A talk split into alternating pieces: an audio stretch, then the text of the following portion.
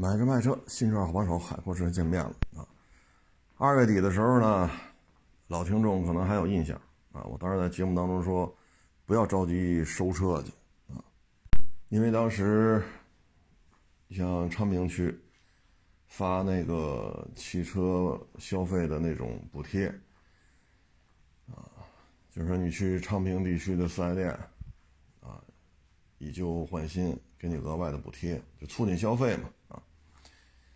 二月份就二月底的时候，节目当中咱就是这么聊的，啊，老听众可能还有印象。当时呢，就三万块钱，呃，三万块钱的车，同行能加五千收走。我当时就说这个现象不正常，啊，因为三万块钱的二手车你能挣出五千万，你能挣两千块钱就相当不容相当不容易了，还挣五千。然后你也比别人同行收车价加五千的基础上收回去，这这，哎呀，咱也不知道怎么聊了这事儿。然后三月份就开始价格战，现在呢又开始发补贴了，啊，又开始发补贴了。嗯，但是现在呢，很多同行已经不收车了，啊，高低贵贱不要，啊，多少钱不要。现在有些同行已经这样了。啊，不光说那天咱聊那摩托车是吧？手里二百辆摩托，什么都不收了，必须把二百辆摩托处理掉。啊，咱当时也说了，二百辆摩托一台赔两千，四十万没了。啊，但是今年这摩托车可不是说降两千呀，这动不动就五折呀。所以你二百辆摩托，你要是一辆赔三千，六十万。虽说三四线小城市吧，二百辆摩托那也得两千平米。啊，也得两千平米，要不然放不下。两千平米，我我挤一点，一千五百平米啊，一千五百平米的室内展厅，你到哪儿一年租金也得几十万呢。所以你这一年下来，一百个没了。啊，你要二百辆摩托，你自己也干不了，你得雇几个伙计，再加上人工，啊，房租，这么大展厅不开空调啊，不开灯啊，啊。所以不是不是说就摩托车现在这个状态，很多二手车行现在也不收车，高低贵贱不要，啊，因为内部的这个今年以来这个亏损已经是 七位数了，唉，所以现在你说又发补贴了，啊，现在好像二手车同行已经没有什么兴致再去弄这车了，啊，这说什么好呢？反正这一年吧，跌宕起伏的行情变化实在是太大了，实在是太大，啊，唉，像这个陆巡 LC 三百三点五 T，现在已经跌破九十万大关了，快速下滑，现在卖到八十多，开盘是幺零三，现在五六十天吧。就说六十天的时间，已经不到九十万了。你算这车掉价掉成什么样？这对于准新的四零、四六、五七啊，对于这些准新的车型都是一个巨大的冲击。你解决不了，你不能快速出货，那您这事儿这就废了啊，这事儿就废了啊。你像之前四五月份吧，啊，三四月份，二零年年初、一九年年底上牌的精品陆巡四点零，还能喊到八十亿出头，啊，八十亿出头。那现在三点五 T 的陆巡卖不到九十，你说这车怎么办？啊，那现在这车你喊六十多，就是二零年的啊，陆巡。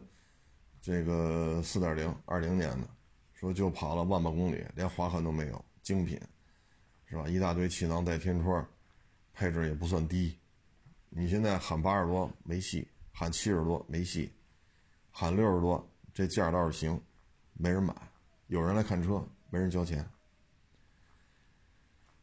唉，所以现在发汽车消费补贴，我昨天看昌平区又开始发了汽车消费补贴。啊！我一下想起今年二月底三月初了，当时节目当中咱就说嘛，别着急收车，别着急收车。那有的同行就说了：“操，你不让我们收，你收呗，真他妈小人！”操，那意思就是我是小人。那现在看呢？现在谁收这车多谁难受，啊！唉，当时就说嘛，别着急收，车源有的是，三万块钱的车加五千往回收。你你你你这台车得赔出去多少？三万块钱的车，说咱纯利，啊，刨去两次过户、洗洗车、摊位费、指标，刨去这些，你纯利能有两千，已经很好了，非常好了。你一下加五千，你这车就是赔了，啊。那今年呢，我看了个数据，倒闭的 4S 店已经超过一千四百家了。这就是今年的状态，已经超过一千四百家了，状态相当不好，啊。至于说新能源，新能源四 S 店，你也分你卖什么车，有些品牌依然不行，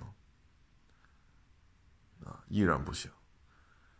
所以就那几个品牌效益还是可以的，你比如埃安。啊去年一年卖了十几万，不到二十万，今年好家伙，月月三五万辆。那安安四 S 店是盈利了，啊，这量一上来，那肯定不赔啊。比亚迪量上来了，但是暴利谈不上，啊，谈不上。特斯拉它基本都是自营的，所以这个咱就不太清楚经销商这个环节它是什么状态，因为自营的嘛，所有的房租、水电、人工。运营成本全是他自己兜着，所以这个他现在连保险都做闭环，啊，嗯，其他的就真的不好说了，啊，你卖不了几辆车，啊，说你全国开了三百家店，您一个月卖六千台，那那那您这卖多少啊？一家店一个月卖二十台，卖二十台。十几万的车，你怎么盈利啊？你怎么盈利？你每个月房租十万打底，啊，十万打底，然后呢，你再加上这二三十个伙计，你这又得多少钱？所以你每个月房租、人工、水电，你每个月的成本啊，再加上金融成本，每个月不低于三十万。那你一个月就卖二十台车，一台车。客单价十小几万，十小几万啊，各位，哎，你怎么生存？啊，你的成本已经量化，它就到这种程度，一个月就是这么多钱，每个月不低于三十万。那你每个月卖二十台车，你怎么活呀？你要每个月成本不超过三万，你卖二十台车还 OK 啊？卖车有个批零差价，然后上保险有个回扣，勉勉强强还能维持，啊，还是能维持。然后你这个电动汽车售后服务又挣不着什么钱，啊，所以售后这一块纯粹是搭钱的，因为你至少得设计六到八个工位，那六到八台举升机往这一摆，你再配六七个大师傅。你这个占地面积需要房租的，你得需要人工，你还需要水电设备采购，但你单一工位单日的流水没法看，很惨啊！所以我所了解的一些新能源开的这些店，日子是相当不好过，相当不好过。这还是把店面压缩到极致了。啊，已经把店面压缩到不能再压缩了。你再压缩的话，就别开了。人工、场地，啊，你的投入已经是如此之精致了，很精致的一家店了。但是就是这种困境，唉，所以一说啊，你们这那你你得转变思路，你得干新能源，人家干了，咱是熟人，啊。咱是熟人，那最后干成什么样了？你别说二十台，你说一天一台，你卖一台十几万的电动汽车，卖一台新车，你能挣多少？挣一万。你就这么说，你自己信吗？你你你就是挣了，你也就勉勉强强不会出现太大的亏损而已，因为你每个月的成本在三十万以上。再说你也你也挣不到一万呢。像这种车批零差价三千两千，也就这样了，上个保险回个千八百的。也就这样了，代办上牌，是吧？收人一千，你也挣几百。你这点东西归了归齐，三四千块钱，归了归齐就这样了。人家不带你上保险，你也没办法；人不用你上牌，你也没办法。你就是三四千块钱的利润，你卖三十台，你挣多少？你的成本是三十万起步啊，所以你说做新能源就挣钱吗？就是。说说之前是不是得核实一下啊？你像我们这天天车市里边混，这我们还算是，是吧？还知道点消息。那你说，那你说这账算来算去，你说这家店怎么盈利啊？所以这个东西 不好做，不好做啊，所以也不会有上千家四 S 店倒闭。主要就是今年的价格战，咔咔一降价，全完犊子。唉，因为有些车呢，你可能是去年进的货，那到今年三月份了，厂家咔咔一一下降，一降降三万、五万、八万、十万，打八折、打七折、打六折，甚至于更低。那这些钱你进的时候三十万的车，你可能二十八进的，啊，但现在厂家说了，这车二十二就卖，那那六万亏空谁给你补啊？谁给你补？那没人给你补，你是不是就完犊子了？所以这种情况之下，上千家四 S 店又崩了，现在这种四 S 店大规模的收缩，其实对于明年新车市场是有巨大的隐患的。渠道为王，四 S 店都不干了，你怎么弄？你还玩 直营啊？你全中国说你开三百家店，这基本上能覆盖到一二线，甚至于二三线城市。一家 4S 店，咱家规模非常小，非常小，非常小，三十万一个月，这是成本。那你要开三百家呢？那您都这么精致，是吧？咱就别什么三里屯、国贸。是吧？望京、中关村，咱要做什么旗舰店、形象店，咱就别说那个。那你三百家店乘以三十万，这一天的成本这是多少？一个亿，而且只多不少，因为你不可能把店都开这么小。一天一个亿，你挣得回这钱吗？你说你什么都搞直营，这已经很精致了啊！店面很，咱不是说八千平米店，咱咱没说那么大的，非常小了。非常小了，啊，店面千来平，售后千来平，啊，连库房带售后带店面，也就是两千来平，这对于四 S 店来讲已经很很精致了。门口来个停车位，停个二十辆车，行了，就这家店 OK 了，前店后厂备件、销售、维修都 OK，三十万。这一天的成本三十万，啊，一个月的成本三十万，啊，那你每个月就是三百家店，你每个月三十万，那你就出去吧，那你合着一个月一个亿，啊，如果大店呢，大店的成本就很高了，那可能，哈，可能人家一个月就要三百万，这个成本就要三百万。因为有些大店可能雇的人数超过两百人，啊，店面可能超过八千平，你按最小最小最小的算，你这一个月成本三十万，三百家店一个月一个亿，啊，这就是最小最小了。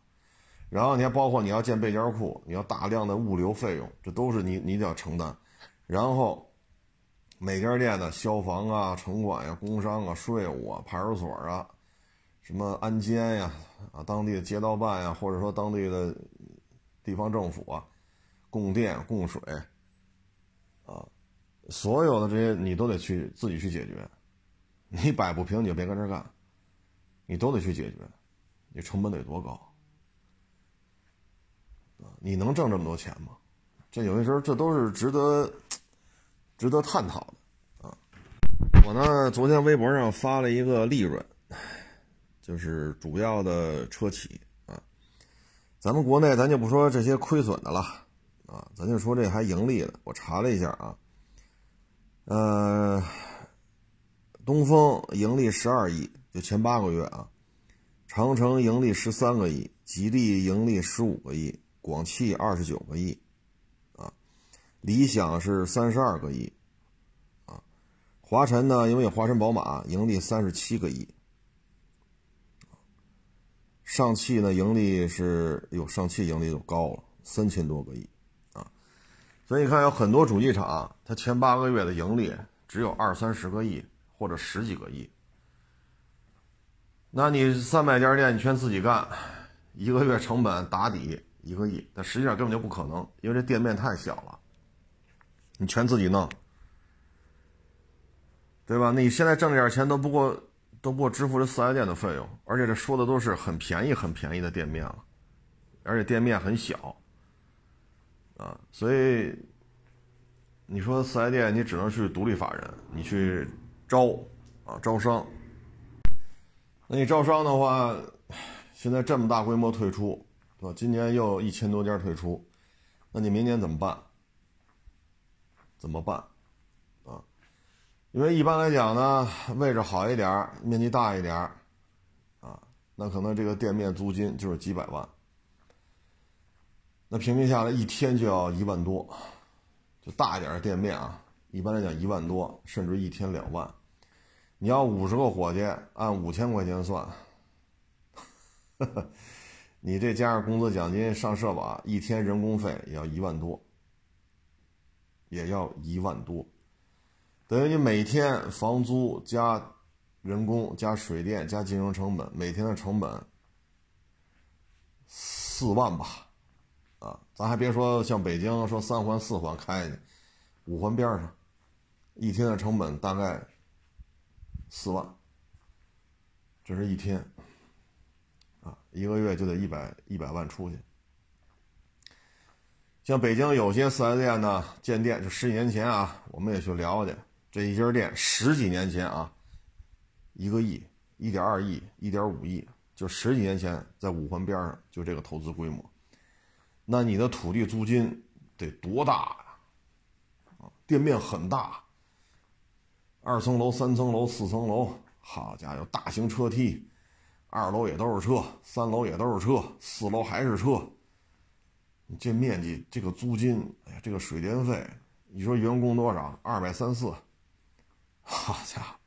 所以你非要自己干，那你就干。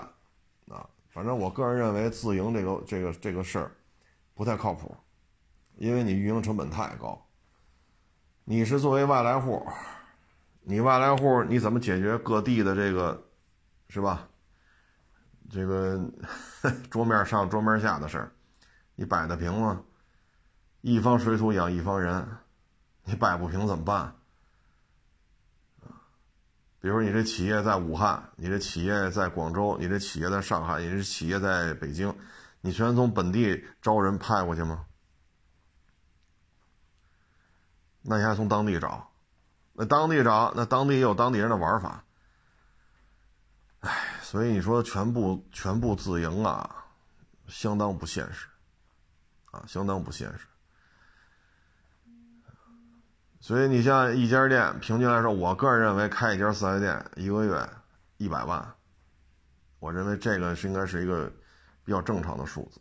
三十万是因为认识，人家店开的很小，所以这是一个非标准的这么一个数据啊。你要一百万的话呢，你开三百家。你看刚才是这些主机厂跟各位念了，你看这盈利是多少？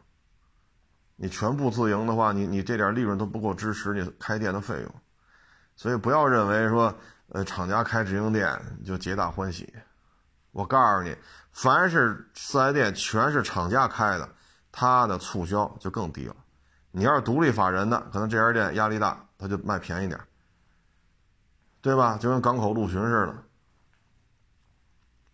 两万辆库存，多少个人都在进这车，本家多了去了，少的弄个三十台，多的弄几百台。这大本间、小本间多了去了，你扛得住，他扛不住，他扛不住，他得跳水，他跳水就得报低价，谁得实惠？消费者。那现在不是了，所有的四 S 店全是厂家直营的，说多少优惠就是多少优惠。你想说哪家店说压力大，这个月放个水是吧？卖个三三五十台，先回回回回血，没有这事儿了，没有这事儿了。所以不要认为这些独立法人开的四 S 店就坑蒙拐骗，你真等到说厂家全部控制下来，你想拿更多的优惠，姥姥，你根本就没有话语权。所以现在呢，这么大规模的收缩，这对于明年后年中国汽车新车圈子的销售，其实是有负面影响的。渠道为王啊！啊，渠道为王。你看马自达，上个月就卖了八千台，这么多车就卖八千台，为什么？原来南北马自达加一块超过四百家，现在呢，二百家可能都含糊了。那你那二百家四 S 店有多少是自愿退出的呀？如果你就留着这四百家店呢？对吧？你现在就就凑个整，二百家卖八千台，一家店卖多少？四十台。那你要是四百家呢？那你卖多少？一万六千台。当然了，这数字不见得科学，不见得精确，但就这么说，是不是销量能翻一番呀？而且这都是独立法人，人自己投资啊，人自己交房租、交水电，人自己花钱雇人呢。那你马达为什么全给开了呢？咱们一直呼吁南北俩马自达合并，但可没说让你把经销商砍下一半去。这可不是说都要求散摊子，因为很多还是要求继续干马自达的。所以这就是渠道为王吗？所以你看去年马自达月销还能稳定在一万台一万多点现在呢，八千。啊，吹了那么半天 C 叉五零这么好那么好，卖多少？千把台。唉，所以这就是渠道为王。你看马自达的今天，你会预测到明年中国新车市场销售的这种困难会体现在哪里？大量的四 S 店关停并转，所以你的销售渠道会越来越弱，销售渠道越来越弱，新车的销售能力就会下降，啊，所以这会形成一个恶性循环，哈。因为这二年吧，每年关停并转的四 S 店都超过一千家，都超过一千家，而这个新开的只有小几百家，啊，也就是每年大几百家四 S 店就没了，每年都是这样，每年都是这样，那这几年下来，几千家四 S 店没了，所以你说汽车销量往上拉，拉上去，它有个前提，你的渠道为王，啊，所以现在这事儿就是这么一情况。之前咱也说了啊，汽车圈的人才呢肯定是过剩，啊，这个过剩呢，眼巴前看可能就是吃饭的问题，因为员工没有工作了，他要找吃饭的这个地儿。往长远了看，汽车销售会受到冲击的，因为开一家四 S 店，你谈地皮，跟厂家谈资质，地签下来，厂家资质签下来，然后装修啊，买工具。啊，因为有专用的维修设备嘛，啊，然后再去谈金融机构给你垫资，你去厂家进车，你再去招聘员工，再培训，再上岗，装修，然后需要跟这儿干一个四 S 店，所有的手续全跑下来，开始营业，就这事儿，六个月打底，啊，而且还得有人愿意出这笔钱。你像北京要开这么一家店，你除非是特别袖珍的。说展厅面积千来平，售后服务加备件库加什么员工休息区千来平，一共两千平。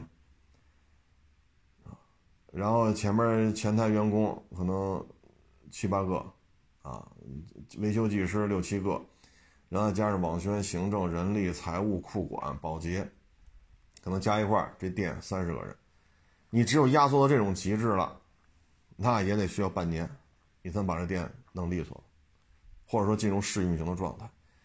所以现在呢，这种店面大规模的萎缩，对于明年汽车市场的冲击，它是非常非常直观的啊，因为渠道为王。唉，四 S 店现在这种大规模的歇菜呢，主要就是厂家的这种疯狂的降价、疯狂的铺货，厂家为了完成自己的销售任务，拼了命的让四 S 店去买车，四 S 店也是买啊，也是买，只不过呢，它有一折扣，啊。拼了命的往四 S 店手里压车，压完了之后，四 S 店车弄不出去，资金周转不开，那四 S 店就会说：“我不再借你的车了，你不借我的车，我就取消你经营权利。你取消经营权利，我就彻底退网。”大量的矛盾啊，就由此而产生。啊，你像克莱斯勒、广汽菲亚特克莱斯勒这个企业不是完犊子了吗？你看现在很多大指挥官。啊，指南者、自由侠，这些车的车主现在去买备件买不着，啊，尤其是大指挥官新款的，它是中国特供，中国特供版的前杠后杠跟海外的大指挥官不能互换。那现在这一个杠，我们认为两三千块钱到头了，但是现在大指挥官这个这一个杠五位数，而且呢还弄不着。为什么？中国特供版找拆车件很费劲，因为大指挥官拢共也没卖出去多少。为什么呢？就因为四 S 店也没了，厂家倒是还在，广汽也在，菲亚特也在，克莱斯勒也在，但是这个企业，广汽菲亚特克莱斯勒不在了。然后菲亚特退出中国业务了，克莱斯勒倒是还运作，大切诺基啊，牧马人呐。广汽买卖做的还挺好，是吧？尤其是刚才说那安，销量真是翻着跟头。但是这个企业，广汽菲亚特克莱斯勒出的车，现在没人管了。你说你换个灯，换个杠，啊，说变速箱有什么问题修一修，啊，说是发动机哪有问题修一修，没有件为什么呀？四 S 店大量的萎缩，巅峰的时候三百多家。现在据说就几十家了，没有渠道了，没有渠道了，所以现在导致修车困难，啊，可能在北京还好啊，北京、上海啊，什么深圳啊、广州这还好，其他的城市就很难办了，这车修起来，所以这就是没有渠道了，没有渠道了，这事儿就不好办了。哎，当然了，产品自身也得过硬，是吧？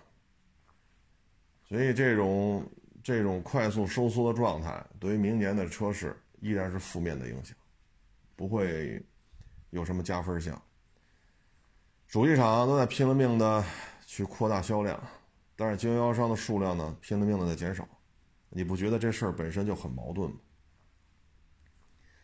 就好比后厨拼了命的做饭，前面来吃饭的客人越来越少。那你这些，就导致什么后果？对吧？你会导致什么后果？所以通过这个数据看呀，明年的中国车市要想有所起色、有所好转，首先呢，大的环境得好；第二呢，主机厂经经历今年这一年这么折腾，要大幅度降低你的生产预期。就是后厨不要做这么多菜了，因为前面拉不来吃饭的客人。所以呢，今年大规模降低生产计划，说二四年咱就调低了吧，咱别动不动就多少多少，完不成，完不成，啊。那明年新车供应量会减少，然后经销商呢？该崩的也都崩了，那可能明年新车价格不会这么巨幅的波动了。你包括港里这点两万台 LC 三百，你卖到明年夏天是不是也就卖的差不多了？啊，是不是就消化的至少得消化掉一半了吧？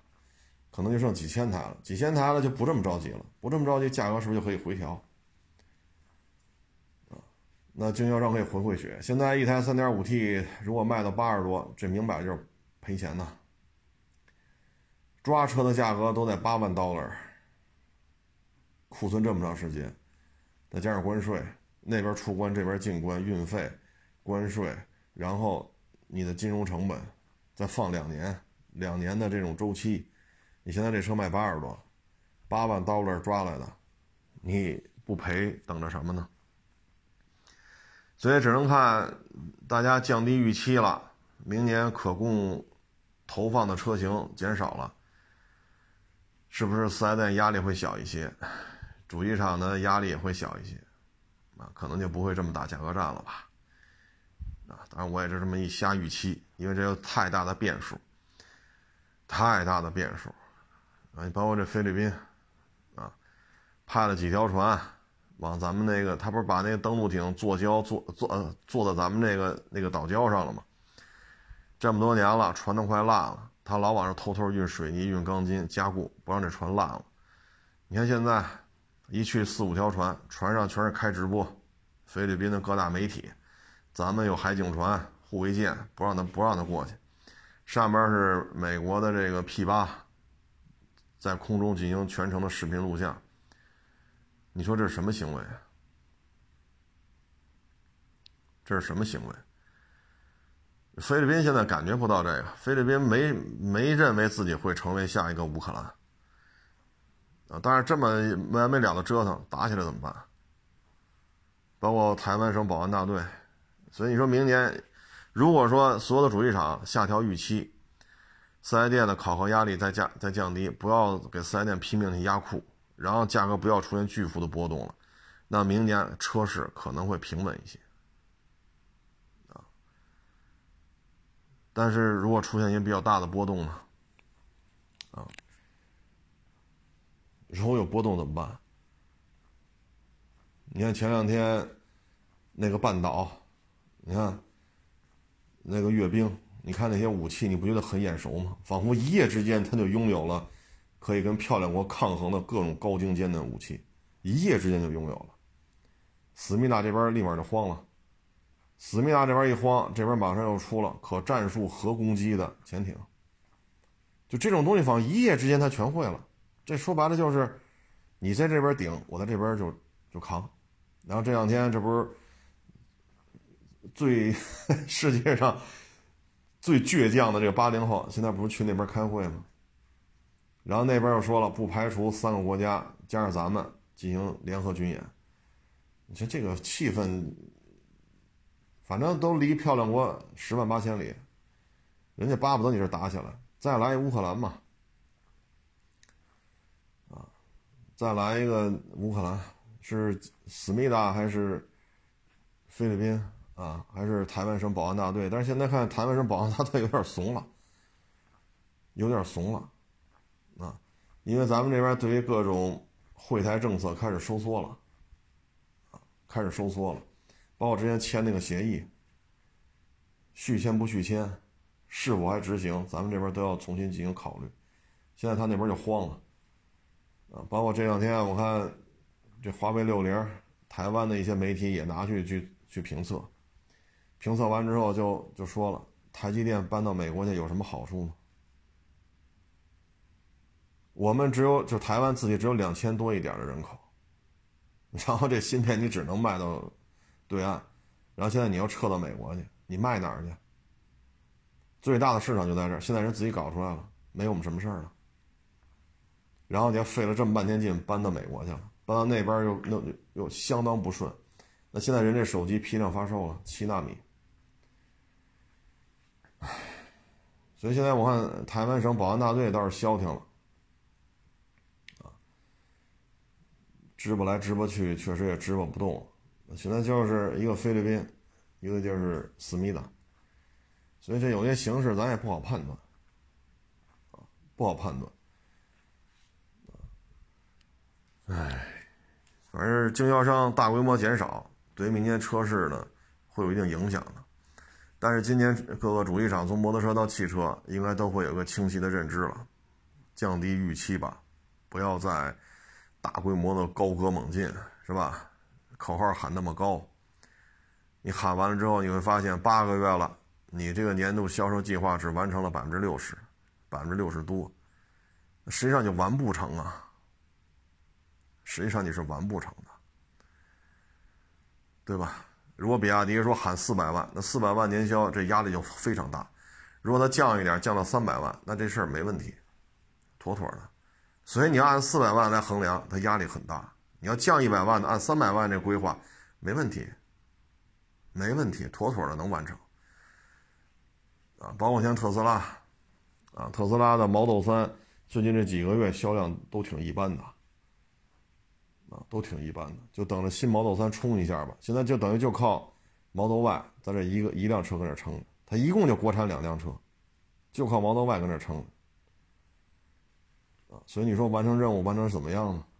啊，明年的情况只能明年再看。啊，反正经销商这么收缩不太好。还有一个就是不要再脑子一热说没有四 S 店全是厂家直营，你就觉得你就是座上宾太上皇。我只能说你想错了。当所有四 S 店都是厂家直营的，它是唯一的控股方，那所有的四 S 店优惠多少，厂家说了算，就不可能说说这北京啊某个品牌，假如说十家店，那有两家扛不住了，放水放的特别低，那你就能得实惠。我给你举个例子，像那个威驰，这不停产了吗？停产之前，北京有的店就卖六万多，有的店就卖七万多，两家店差十公里。同样一台威驰，同样去上北京牌，同样一个版本、一个颜色，你去提吧，俩车差一万，六七万块钱的车能差一万，那换你，你选哪个？就差十公里，差一万块。为什么那便宜？那那个资金有点困难，赶紧卖了，赶紧回血。这个为什么？这个人老板不差钱，账上有的是钱，啊，账上趴了十个亿、八个亿呢，人不在乎，就卖这价。那家店资金不行，赶紧卖车回血，这个要不然资金链容易出问题，所以人家就便宜一万。那你作为老百姓来讲，你说六七万都是新车，同一个色、同一个配置，两家店差十公里，都是北京的四 S 店，你说你选哪个？但是全部改成厂家直营之后。这种景象没有了，没有了，而且主机厂一崩，所有四 S 店全崩。你看现在还有些广汽、菲亚特、克莱斯勒曾经的经销商，现在还在运作，他独立法人，他现在卖别的车，他还愿意管这些车。有些老板还愿意管这些车，还给你想办法找件去。厂家都没了，他还愿意干，为什么？他独立法人，他有这个渠道，他有这个能力，他能给协调一部分零件了。这是独立法人，如果厂家控股呢？厂家完蛋了，全都完，你找谁去？现在好歹还有七八十家店，还愿意给你解决这问题。厂家都没了，人还愿意给解决问题，你说你还能说个啥？这是独立法人，所以有时候算账你得把这个摘清楚啊，不要一拍脑门四 S 店就得干新能源，挣钱吗？二手车就得干新能源，干干油车就得死，那干新能源的 赔成什么样了？您是只负责吹是吗？人那赔了好几百万，你给人掏点钱去，所以不能说一拍脑门就这么着啊！他有些东西你一分析，你会发现不太现实啊。哎，咱就不说这个了，反正今年就是这个样子了。啊，今年不赔不赔钱就是成功。哎，就别说挣多少钱了，这东西就是不赔钱就偶业嗯，这哎对，这两天看了一个那个叫《平原烽火》，《平原烽火》其实它跟那个《猎鹰一九四九》啊，还有那个《平原猎鹰》什么，其实就是一个团队拍的，全是。打鬼子的题材都是那波演员啊，然后这个团队之前拍那个《元芳》，你怎么看？古装戏也是这波人拍的，因为就是这些演员啊。我一看，哟，这这波人可以呀，啊，其实这就是什么呢？一个流流水线吧，像之前那个太行什么抗日大队啊，然后那几个片子，他也是一波人。因为他那矿山那景儿他都没换，啊，然后就还是这些演员，这个演员在这个片子里演国民党，这个演员在那个片子里演日本人，我一看《平原烽平原烽火》《猎鹰一九四九》，还一个什么什么猎鹰，这不是都是这一拨人吗？啊，就是梁冠华啊，元芳，你怎么看？古装戏也是这拨人，这片子看吧，我觉得。猎鹰一九四九里边都出现 ATV 了，我觉得这有点过啊，因为这个玩意儿在三四十年代好像没这东西。平原烽火呢还好吧，就是有些功夫的出手呢是有点神话，但还行，还基本上没有说出现一个什么 ATV 啊，什么紧身的那种皮衣啊。我说那个年代有这么穿的吗？猎鹰一九四九是有点那个往那个方向发展了，平原烽火还相对还正常一点。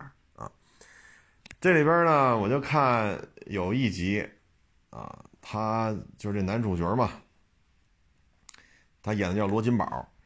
罗金宝呢去杀鬼子，最后扛走了十支三八大盖这三八大盖还带着刺刀啊，然后他手里还拿着两个。叫镜面匣子，就是盒子炮二十响，身上背了几个手榴弹，还抓了一箱一箱子子弹，然后跑来跑去的。这个情景吧，我看完之后觉得他是这样：三八大盖，这小日本造的枪啊，三八大盖空枪重四公斤多啊，四点一到四点二，因为这个。你装不装这五发子弹？你装不装这刺刀？这个重量是不一样的，大致就是四点一、四点二、四点三，就这个枪的重量，就四公斤多一点。你要往肩膀上一背十支三八大盖，那就是说四十小几公斤。然后你再抱着一箱子子弹，你自己腰上还别了两支二十响快慢机啊，就就是那个德国毛瑟那个驳壳枪。然后再揣几个手榴弹，那这箱的子弹，咱就不去探讨啊。两两个盒子炮，几个手榴弹，不去探讨这些了。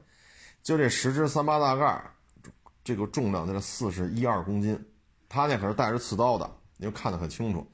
那这枪重四十一二公斤是只多不少。然后背着它上蹿下跳，还要翻墙啊！我觉得这有些时候就是细节。啊，细节不能推敲啊，因为你要背着八十多斤的东西，你再抱着一箱子子弹，再揣俩手榴弹，再弄两个镜面匣子，你这这应该超过五十公斤了啊，应该在六十公斤以上。你要背着一百二十斤的东西，还上蹿下跳、翻翻墙啊、上房，我看完之后，我就觉得这就这个镜头，我觉得有点过。啊，其他的还都 OK，啊，至于说有些功夫出神入化嘛，嗨，这就就算了，啊，别的还都行，但是那个猎鹰系列我觉得就有点神叨了，啊，刘亚晶也在里边，啊，然后梁是是是牛牛牛振华梁振华来着，啊，就是说元芳你怎么看啊？就挺胖的啊，他在里边演那个特务啊，哎呀，我觉得那个 ATV 一出来，我觉得这有点过了啊。反正这种抗日题材的吧，嗯，他有时候就是我们可以写一个剧本，然后衍生出来几个版本啊，还是几个人，我们今年拍这个版本，明年拍那个版本啊。所以你看，一二年到一五年。当时是有一些团队是在这么运作的，啊，他会发现，你会发现这这这几部片子很像，这几部片子也很像，他就是这么做出来的。还有铁血铁血武工队、武工队传奇，那不也是一个团队吗？啊，呃，这也是前后隔了一年吧，拍了两个片子，反响还都不错。但是那主人主主主人公叫什么？谷志新是谷志慧来着？拍片把腰摔坏了，差点瘫痪。这一看病一休养一做手术，哈，几年，所以那个团队才散了。但是后来呢，又拍了一个大刀记。大刀记呢，因为时间差的比较多，所以这里边有些演员就没有用原来铁血武工队武工队传奇没有原班人马从那儿端，用了一部分。啊，大刀记的时候用了一部分。啊，其实也行吧。如果说能在这个片子里拍个男二、男三，啊，或者女二、女三，啊，一部片子给几万，拍个四十集、五十集，然后一拍拍三部、四部，啊，那可能在十年前吧，也挣个几百万，挣个几百万，如果没糟蹋，说比吃比穿，比豪车，如果没有，只是买几套房，那现在倒也衣食无愁了。啊所以你有时候我看短视频平台上一些演员，啊，一说奋斗了十年，啊，还是租房子住，也能理解，啊，反正看这些片子呢，我觉得这其实十年前吧，那会儿可能，呃，资本运作的比较合适，可能会出现这种一部又一部啊。就相对而言吧，我觉得《武工队传奇》《铁血武工队》。就是这两部片子还是有点意思的，最起码有一点娱乐化。当然了，也咱们八路军这边当时看也是死了不少人啊，但是一些情节啊、眼神啊、台词啊，啊还是还可以。当时那个片子我记得看的时候也是收视率还是相当好的，相当好啊。嗯，但是有些军事常识呢，可能看着就不大对。啊，不大对，包括有些片子，我就不说谁演的了，拿一竹管啊，套上螺纹放在枪口上当消音器，这个东西不大现实，啊，不大现实，因为你这种重型子弹，啊，狙击步枪嘛，重型子弹打出去的时候，这一个这个张力啊，它火药从枪管出来这一瞬间，它要膨胀。那枪口有火焰，有气压的变化，这个竹子是扛不住的，啊，嗨，有些东西就是看看就行，啊，看看就行，嗯，包括他那个捷克，就那个轻机枪上面插弹夹的那个，然后前面有一小匕首，这不是在抗抗日战争片的这种轻机枪很多吗？那是捷克的，那个枪有些就是你看它是二十发弹夹。但是打起来没完了的，它射速每分钟大几百发，你二十分钟的话，这几秒钟就打完了。但你看它没完了的，哒哒哒哒哒哒哒哒哒哒哒哒，好，镜头切了五六回了，还搁那打呢，这就是供弹的问题啊。再一个呢，你要跟这些打过仗的人聊呢，这种轻机枪也不是这么打的，它是点射，他手指头啪一抠，啪一松，这一瞬间。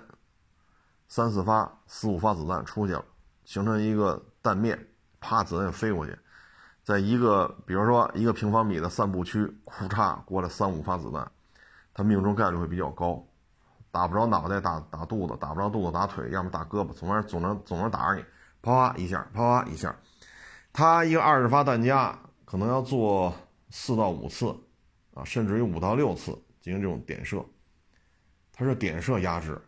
啊，像这可倒好，哒哒哒哒，这有时候确实也不大对。还有一个呢，就是比可能为了拍摄效果吧，啊，可能一弄，好家伙，这个 漫山遍野往上冲。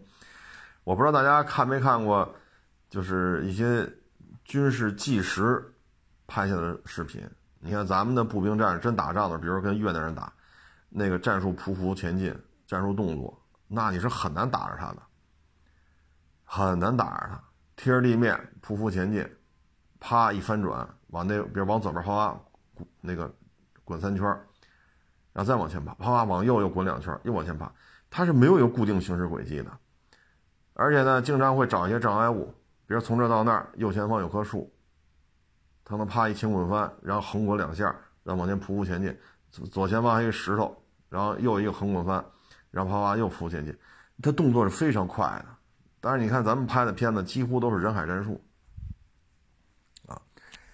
所以有些时候呢，现在看呢，很就很多时候从战术素养来讲吧，这已经是艺术化了，啊，已经是艺术化了。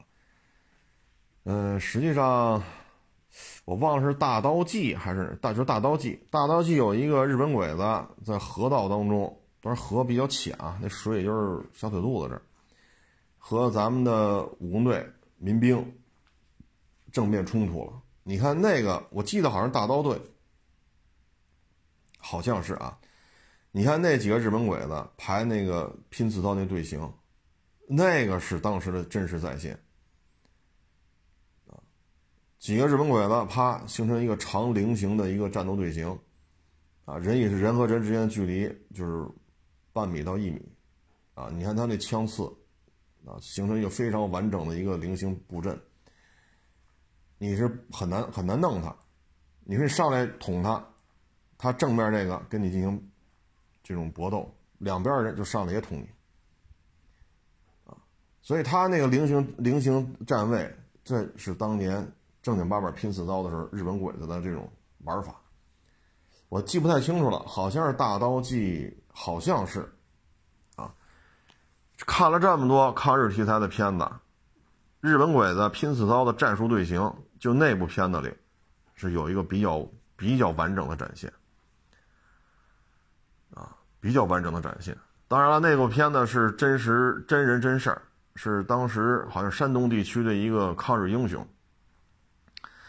然后呢，有作家就是解放后了啊，这个找这个老英雄去聊，当时您是什么刀法？您这刀法是怎么传承下来的？然后日本鬼子是拼刺刀，您这刀法跟他拼刺刀有什么感受？是吧？日本鬼子拼刺刀，日本鬼子的东洋刀。他们是拼刺和他们的东洋战刀是有什么讲究？这个老英雄口述说了一下日本人的这个拼刺刀的这个密集密集队形，长菱形，长菱形站位，七八个鬼子，你很难弄他，没有没有受过训练的，你跟他拼刀拼刺刀拼不过。他这个密集阵型，防护能力、进攻能力还是很强的。我看了这么多抗日题材的，就那部片子，啊，是一个真实、真实场景的再现。当然，这也离不开当年那个老英雄，啊，他口述，啊，然后咱们做这个记录，啊，要么就看看对越，啊，打越南的时候，你看咱们的步兵在山坡上，啊，那种走位是一个什么情况，啊，嗨，有些东西呢，就是。看一个大概情节，大大差不差就完了啊！你像那个好多出 ATV，哎呦我天！我说这三十年代、四十年代都用上这玩意儿了啊！我要是没骑过这东西，我也就信了。我十年前吧，十几年前去报道国内 ATV 的比赛，我也骑过这东西啊。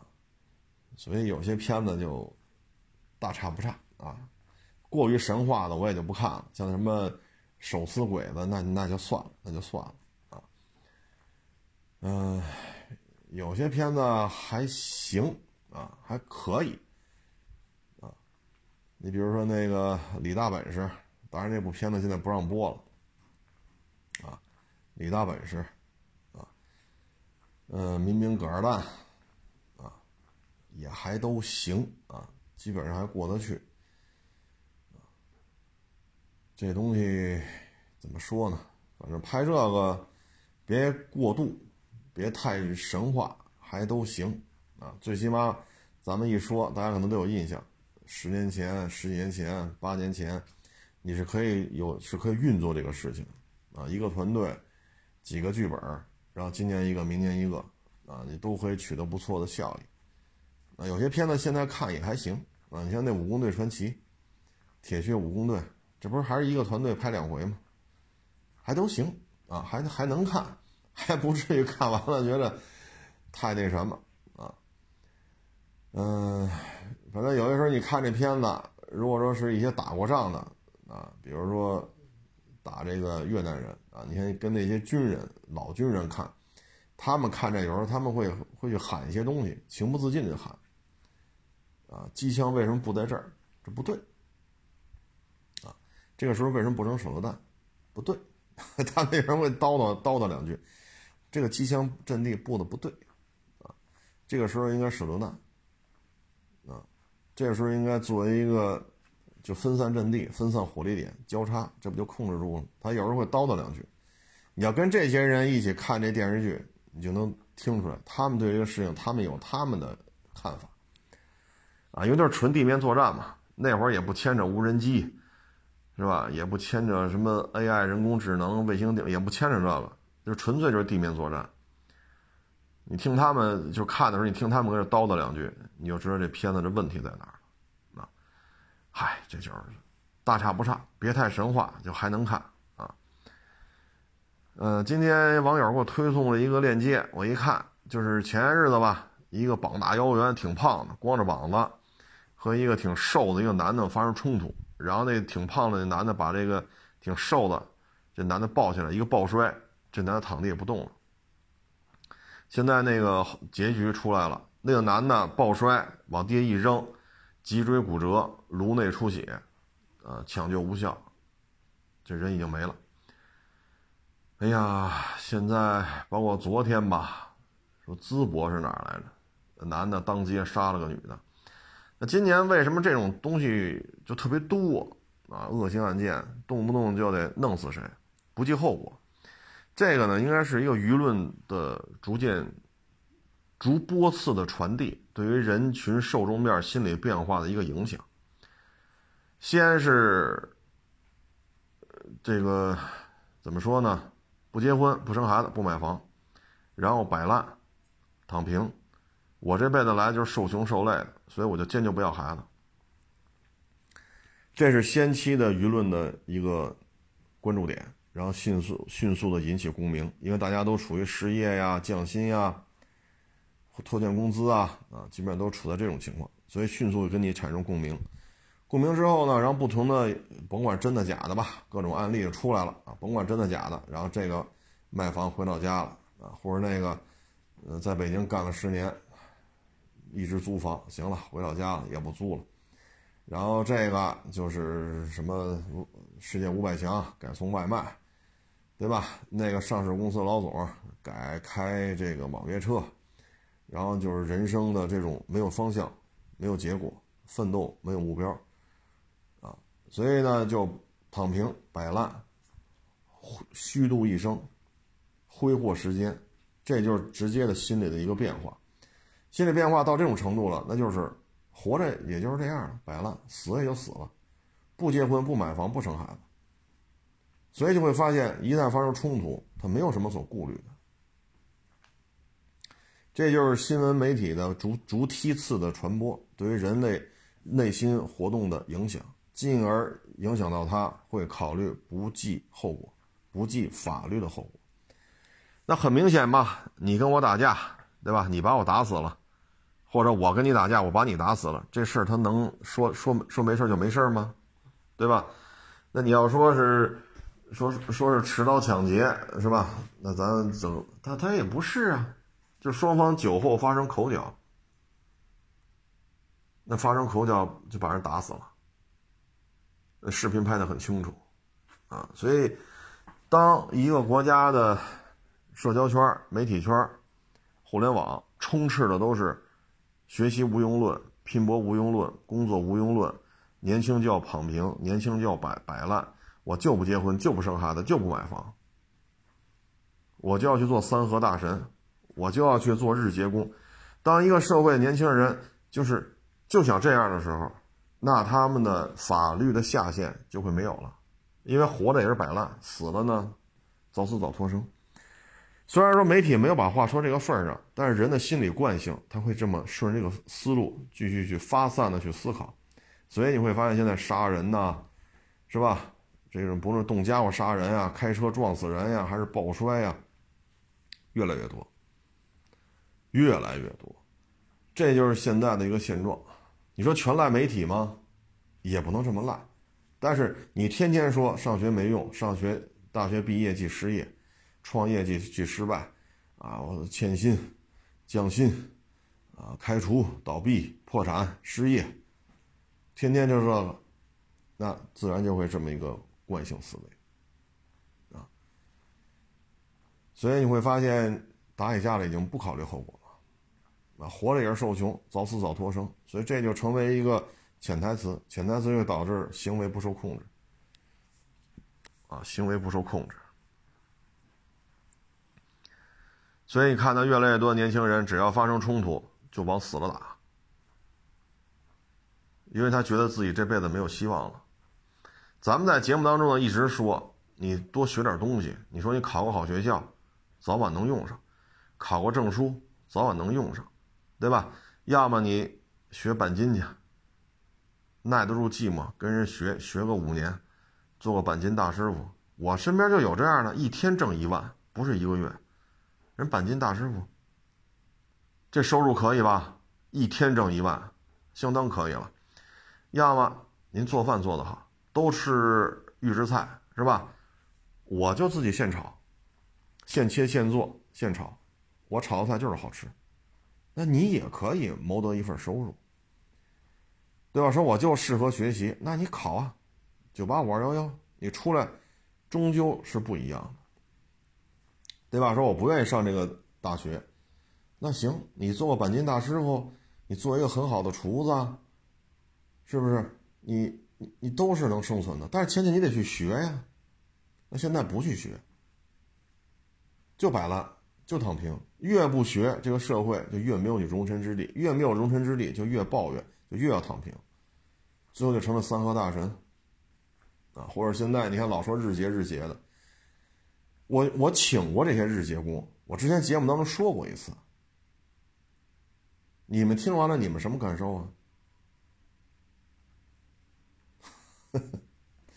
咱不去过多去评论是好是坏是是不好是好，你听完你自己可以琢磨自己做个判断，所以咱们这还老一直在说，就是别创业。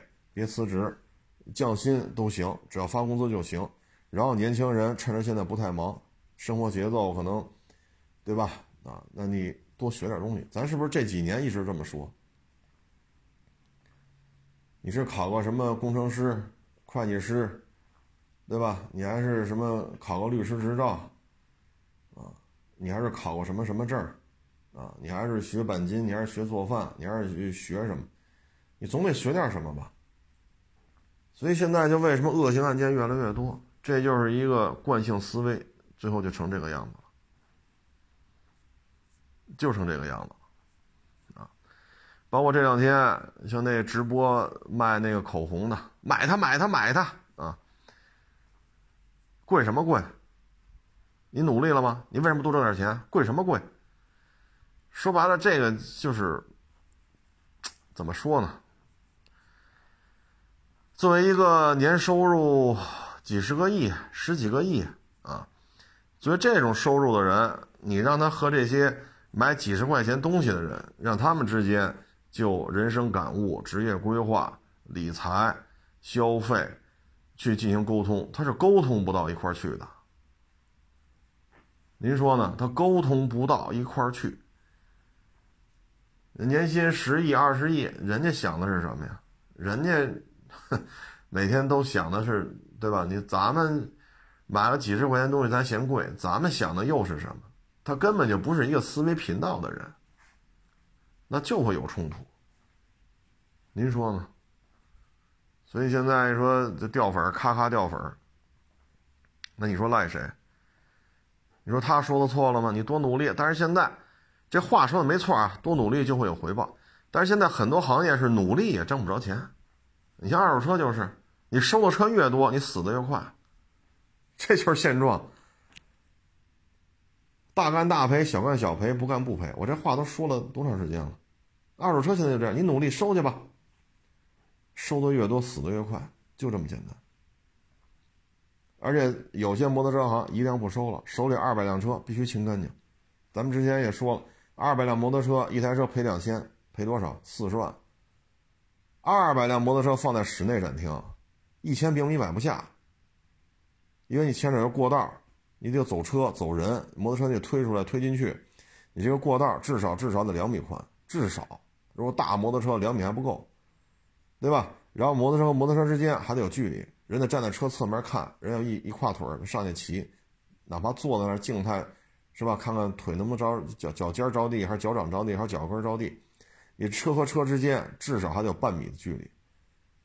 那这摩托车车把至少也一米宽，至少。那你这二百辆摩托车，你需要多大占地面积？至少一千平米起步。因为我原来展厅就一千多平，所以我有我觉得这个要摆二百辆摩托车摆不下，我觉得怎么着得两千平。那这室内展厅两千平，你放任何一个城市，你这不得掏个几十万呢？一台摩托车赔两千，二台二百台赔四十万，再加上展厅，再加上五六个伙计，你这一年一百个进去了。所以现在确实也不是说你努力创业、努力干活就能多。多收入的时候，这个时代确实就是这样，因为不是增量经济了，是缩量经济。但是这话一说出来，自然会引起反弹。你要换个角度讲，哎呀，确实啊，这个收入受影响，大家只能是多学点这个，学点那个呗。主业不行，干个副业，是不是？开源节流。那今天要觉着贵呢，哎呀，这也没招啊。厂家也有厂家的成本啊，各位有各位的难处。反正看吧，啊，不行咱就聊会儿天儿。你要有这么一说，可能就行了。但是直播我也做过直播，话赶话，不能冷场，你就得不停的说，啊，一说俩钟头，其实是非常累的，啊，所以我觉得直播这种事情，像现在咔咔掉，说两天掉了一百万粉丝了，那也没办法，那也没办法啊。唉，所以这个，唉，我个人认为呢，还是学点有用的东西吧。因为一旦上升通道，因为你说经济萧条、经济大萧条、全球性经济大萧条，总有结束的时候。啊，罗斯福新政，零八年金融危机，九七年那会儿亚洲金融风暴，这不都有结束的时候？所以你趁着现在相对是缩量经济，可能没有那么忙，你有这个骂大街，是吧？摆烂，啊，去酒吧去 醉生梦死，你有这机会学点东西，啊，学点东西。包括那个装修公司，你说我不愿意上大学，我有把力气，年轻，那行，装修公司泥瓦工、水电工，一天五百，招不着好的。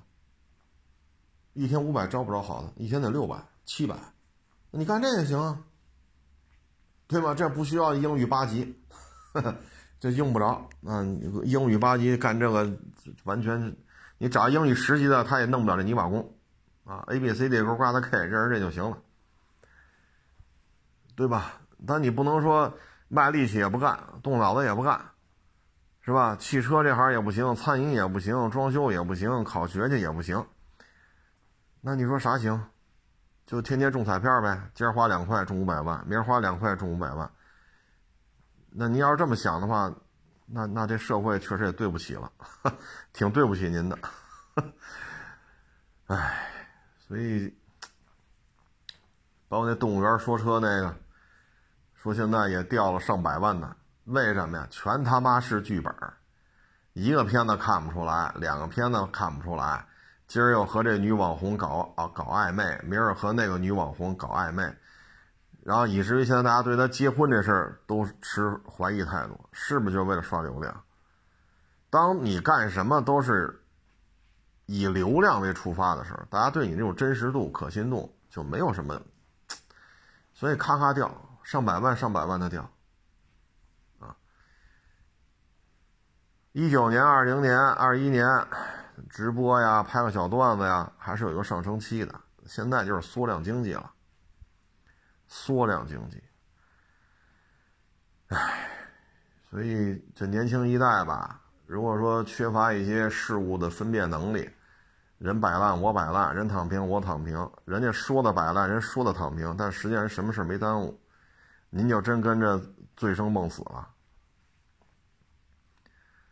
那您这可就吃了亏了呀！你包括最近你说，有网友给我发了好几条视频，就是北京那酒吧一条街，啊，那女的喝的，哎呀。还有呢，人家跟他聊两句，长得挺好看，身材不错。人女的说了：“你，你你想跟我搭讪是吗？你有钱吗？你配得上吗？我身边不是有钱的大哥，就是富二代。你算干嘛的？你跟我搭讪？反正喝的也也是有点上头啊。那你说你去酒吧去喝去，能喝出终身幸福吗？就试图通过在酒吧里的这种。”这种偶遇加微信，然后就哪个有钱的大叔、有钱的大哥或者哪个富二代就跟你结婚，可能吗？去那儿跟女的聊来醉生梦死的，不就是玩吗？你就像通过这个拥有人家家产，想多了，想多了。但凡家里有两把刷子的，说北京三个四合院，十好几套房，对吧？爹妈卡里五六千万，随时可以调用。不算别的啊，什么股票、基金、股权呀，什么定期存款呀，什么不算那个，活期账户里就五千万。人家爹妈说自己家儿子要结婚，人家要做背调的。好家伙，一背调，您这酒吧是吧？一年去八十多回，那酒吧去一百多回，这夜店去六十多回。就您这种消费记录，人是能查出来的。哪个爹妈干呀？说咱家好仨四合院，十五套房子，现这个卡里活期存款五千多万，整个资产他妈十个亿，让你找一个这样的，人爹妈干吗？你说人家您要是您要您要有这财富，你们家少爷找回这么个儿媳妇，你干吗？人家做背调。就给你调出调查，调查这绝对不同意。你以为他是富二代，他就有钱吗？好，有个什么大宅子，这房产本房房这房产本上名字写的是谁的名？不是他的。说有个豪车，法拉兰博，这这车主行驶本行驶本上写的谁的名啊？他爸爸公司的名字。说四合院有仨，这这仨四合院是他的名吗？你查。不是他妈就是他爸，要么就是他爹妈公司名下的财产，跟你有什么关系啊？所以咱们说觉得自己好看，自己身材好，是吧？这一头及腰长发，扭单扭嘚的，前面嘟噜嘟噜，后边嘟噜嘟噜，你就没琢磨琢磨跑这儿来，跑这儿喝花酒的，是跑这儿找媳妇来了吗？顶了天了，给你个手机。给你买个包，仅此而已。所以有的时候你还不如说自己学点本事呢。你说你年轻，晃的就这么喝五年，那就有比你小五岁的小姑娘，有的是。你别看出生率下降，它毕竟十四亿人呐。所以你说你你的脑满脑子想都是什么呢？你说你去介入什么这那，人家家产这。人爹妈那买卖，就您这天天喝，就这个脑袋瓜子，你看得明白这买卖怎么做的吗？你像我们去干个二手车行，像我这都小作坊级别的，小作坊级别的，大妖精小鬼各种事儿，摆得平跟这干，摆不平滚蛋。我们这种小作坊都他都我都不好意思说自己是买卖，就这个都是这种情况，人家买卖做那么大。你一个天天就知道喝，你能摆得平吗？你像干二手车，你对于汽车知识没有足够的了解，你说得清楚这些车吗？对吗？售前市场、售后市场，你没有常年的接触，你说得清楚吗？这车卖的怎么样？这车修着贵不贵？这车保值率怎么样？当时新车测试，你没有足够的了解，你说得出来这些东西吗？好，您这个。觉得自己长得好看，觉得自己能喝，你就干这个来，你不扯淡吗？你这不扯淡呢吗？这个，所以小姑娘一定要想明白，跑这儿喝花酒的有几个是跑这儿找媳妇儿来的？啊，您这人家爹妈一做背调，好家伙，一年三百六十五天，您这酒吧一年消费三十多回，那酒吧消费四十多回，那个夜店您消费八十多回，然后那个这个好再一查，您这个夜店消费三百六十五天，您夜店消费超过二百五十回，仅仅北京你就消费到这种程度，哪个爹妈让自己家孩子娶这么一个回来？您这顶了天了，说玩的不错，是吧？当然怎么玩，咱就不在这儿，咱就不在这儿发散的去讲解细节了啊。就玩的不错，是吧？给你个手机，给你个包包，也就这个，还能怎么着啊？给你个四合院。你以为这些富二代，他这些花天酒地，他那张卡，持卡人姓名是他吗？即使是他的，每个月打多少钱都是定死的，一个月就给你两万，花完就是他了，不够不够家待着，别他妈废话，跟家待着。他就这两下子，像有些哎，我不说是谁了，说好几百万超跑开着，名牌衣服弄着，爹妈一月卡里就打这么点钱，花超了花超了没有，家待着。在家里吃住不要钱，有厨子有保姆啊，饿不死你。肯定吃好的喝好，出去消费没钱。你你跟人家这个那个，所以有时候得想明白这些事儿。包括那些大叔，有钱的大叔大金主，人家可以在酒吧说咱喝。你比如说酒吧喝到什么程度，给果盘。啊，一层果盘，三层果盘，五层果盘，喝了多少？好，一晚上陪你喝，一消费一万多，一消费两万多。他有钱，今儿来，后儿来，大后天还来，这一个月陪你喝七八回，回回都一两万。人家是陪你喝了，那你想把他家房子弄过来？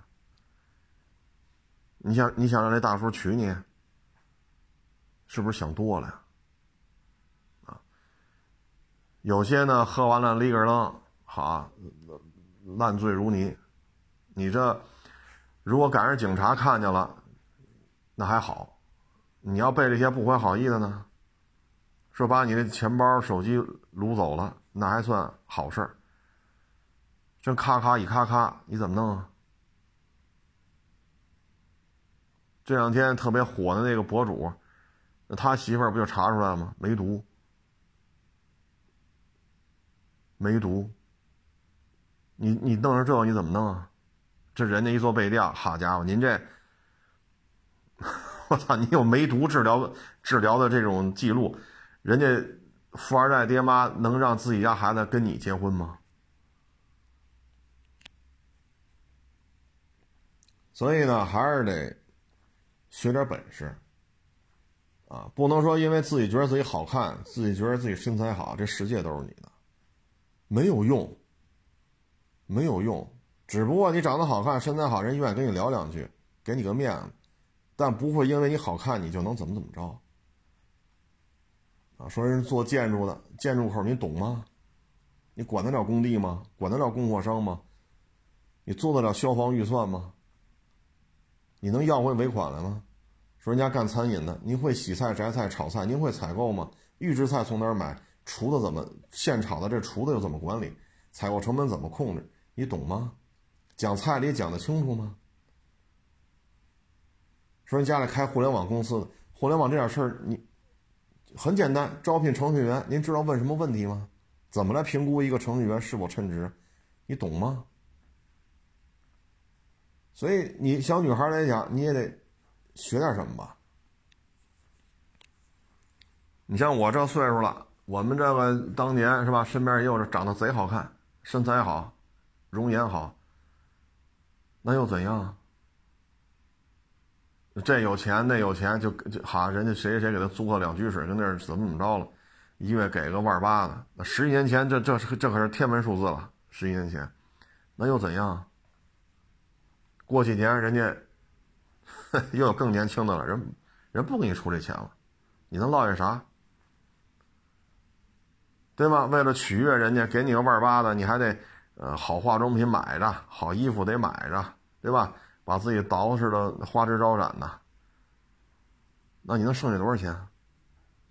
这两居室人家给你了吗？人家是给你租的。像我这岁数，这过去的事儿咱就不说那么细了。没有好果子吃，没有好果子吃。啊，真是说，咱以北京为例，真是在北京地面上摸爬滚打，说这身价十个亿，对吧？身价二十个亿，啊，说仨四合院，十五套房，几千万存存款，那都不是大傻子。就在北京地面调查一下你的消费记录，调查一下你的开房记录，这数据摆回来往桌上一放，那自己家这孩子看完这记录，自己家孩子也是肝颤。那这两天那博主是吧？那事儿说的闹也挺大的。你看他那媳妇儿梅毒，这些都是能查出来的。你跟这种身价的人去沟通，这人家背调很快。很快就查出来，包括那个泛海国际，那是北京朝阳地区一个比较大的一个豪宅，好跑那儿租地下室，跑那儿租一居室，然后弄个小狗，捯饬的花枝招展，天天是地库啊、公园就看能不能跟谁啊，咔咔一下放电。然后，第一，泛海国际没有一居室，这是这是第一点啊，我得提醒你。第二，你说你是这儿的业主。哪怕说我有钱，我租我租个三居室行，人家爹妈说在这儿泛海国际有房，人在别地儿也有房，啊，太阳公园呀，华兴家园呀，领袖新硅谷啊，啊，包括什么中信城啊，人家可能这这些大牌子社区，人可能十好几套房子，你说你跟人家少爷就好上了，人爹妈不做调查吗？啊，也是泛海国际的。几楼几号啊？爹妈也是分分钟就查出来，您是租户，您不是这儿的业主，您明白这意思吗？所以想法是好的，都能理解啊。认为自己年轻漂亮，通过这个就能换取一生的或者下半辈子的荣华富贵，这想法没毛病。人不为己，天诛地灭。但是你这种，这种。具体的行为，这事儿就得思量思量，就得思思考一下啊，有这种财富的家长给你做背调很容易，唉，所以学好自己的本事，长点本事，拿点证书，啊，自己也本本分分的，啊，不要天天就流连于这些夜店呀、蹦迪呀、酒吧。不要天天去这儿，没有什么好处。你跟派出所警察你聊聊，你包括你跟那些缉毒的你聊聊，有多少案子都是在这这种地方发生的，拉着你，让你不这个那，点完了之后拉你蹦迪，等你回来接着喝，这杯水里下药了。所以你作为女孩来讲，你去这种地方，你眼前这杯饮料，不论是可乐、雪碧、冰红茶还是。只要离开你的视线，这个饮料不要再喝了。你去跟派出所警察聊聊，你就跟刑警队的、跟重案队的聊聊，有多少案子都是在这发生的，多少小女孩在这吃了大亏。所以，你有这想法，也跟你有一样想法的男的也不少，但是人家只想白玩儿，啊。所以，找工作难，失业率高，裁员、降薪，这都是常态。但是我们不能因为这个就彻底摆烂了，就想通过自己年轻貌美、身材好就要嫁入豪门。你想多了，啊，需要门当户对，啊，你说那谁谁谁嫁入豪门了，这那，人家是奥运冠军，是奥运金牌的好几块。世界级的比赛金牌十好几块，亚洲级比赛的冠军金牌好几十块，国内的冠军一百块，人家各种级别的国。家级、亚洲级、世界级，金牌上百块，都挂不住，脖子上都挂不了这么多牌子。人家为什么人家能嫁去？首先，这个人很规矩，他必须刻苦的去训练，十几年如一日，他才能取得这个成绩。所以这样的人他没有不良嗜好，这一点是没有可以确认的，他没有不良嗜好。一年三百六十五天，夜店里喝三百天，这还训练呢。所以人家吃苦耐劳，人有很很强的意志品质，没有任何不良嗜好，身体绝对健康，对吧？再一个，人家这个名，人家这个名和利都是干干净净的，干干净净的。这么多比赛，对吧？尿检、血检，好家伙，这。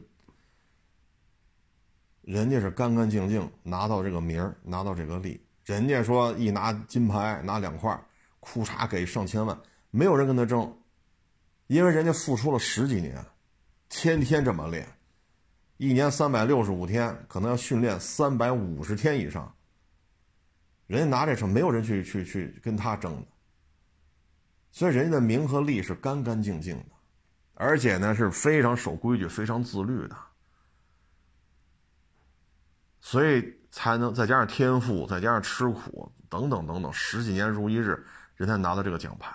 所以人家愿意跟人家就是结婚，娶她，人家是，就咱就这么说，说你一年三百六十五天，你去夜店、酒吧呀什么，你一年要喝三百回，你能喝出一世界冠军来吗？不一样。你去过体校就知道了，很辛苦的。我原来你说我我在体校也是练这个，从这边啊，咱们叫大背胯，这一把你是挨摔的，啪一下站起来，啪一下从这就几十米长铺着垫子，从那头给你摔到这头，